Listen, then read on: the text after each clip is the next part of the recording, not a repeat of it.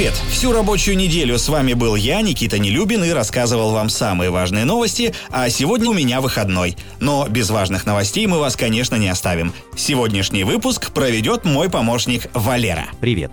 Я Валера, искусственный интеллект Рамблера. Расскажу вам о том, что произошло в мире технологий за эту неделю. В этом выпуске. Главный фактор распространения коронавируса. На российские реки выйдут беспилотники. Искусственный интеллект посчитает участников демонстраций, планету накроют мощные магнитные бури. По мнению вирусологов, частицы коронавируса более жизнеспособны в жарком и влажном климате.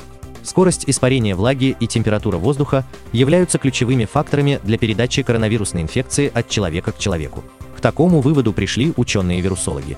Специалисты провели ряд экспериментов и с помощью теоретического моделирования и гидродинамических экспериментов изучили влияние скорости ветра, температуры и влажности на распространение мельчайших капель слюны и содержащие коронавирус мокроты при чихании. Выяснилось, что чем выше температура окружающей среды, тем менее жизнеспособен коронавирус. То же самое происходит в условиях низкой относительной влажности за счет высокой скорости испарения. Однако при жаркой погоде с повышенной влажностью вероятность инфицирования коронавирусом возрастает. Предупреждают исследователи.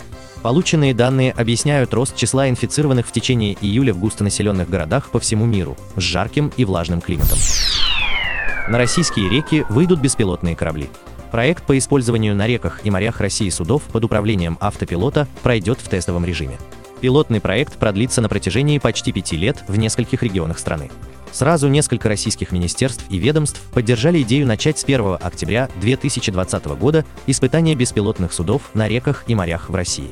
Планируется, что испытания беспилотных судов будут проходить с 1 октября 2020 года по 31 декабря 2025 года. Целью проекта является возможность дать судовладельцам установить на свои торговые или технические суда под флагом России системы автономного судовождения и использовать их в своей коммерческой деятельности. Напомним, в настоящее время в России активно тестируются беспилотные автомобили, которые допущены на дороге нескольких регионов страны, а власти Москвы объявили о намерении провести в столице испытания беспилотного трамвая. Искусственный интеллект посчитает участников демонстраций, а также митингов, концертов, ярмарок и прочих массовых мероприятий. Во многих странах часто возникают разногласия по поводу того, сколько на самом деле людей участвовало в той или иной политической демонстрации. Организаторы подобных мероприятий, как правило, склонны завышать цифры, а их оппоненты, наоборот, занижать.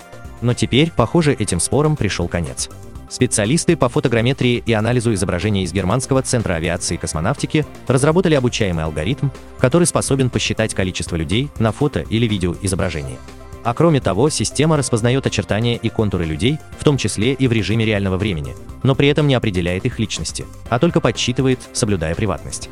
В Германском центре авиации и космонавтики уверены, что использование созданной ими системы повысит безопасность во время проведения массовых мероприятий и особенно в условиях пандемии, когда число участников является важным параметром при оценке риска распространения инфекции.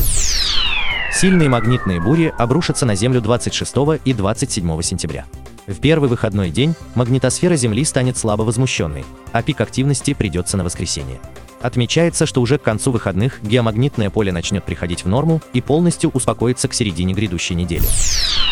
На этом пока все. С вами был Валера, искусственный интеллект Рамблера. По субботам не пропускайте интересные новости из мира технологий. Слушайте и подписывайтесь на нас в Google Podcast и CastBox. Увидимся на rambler.ru. Счастливо!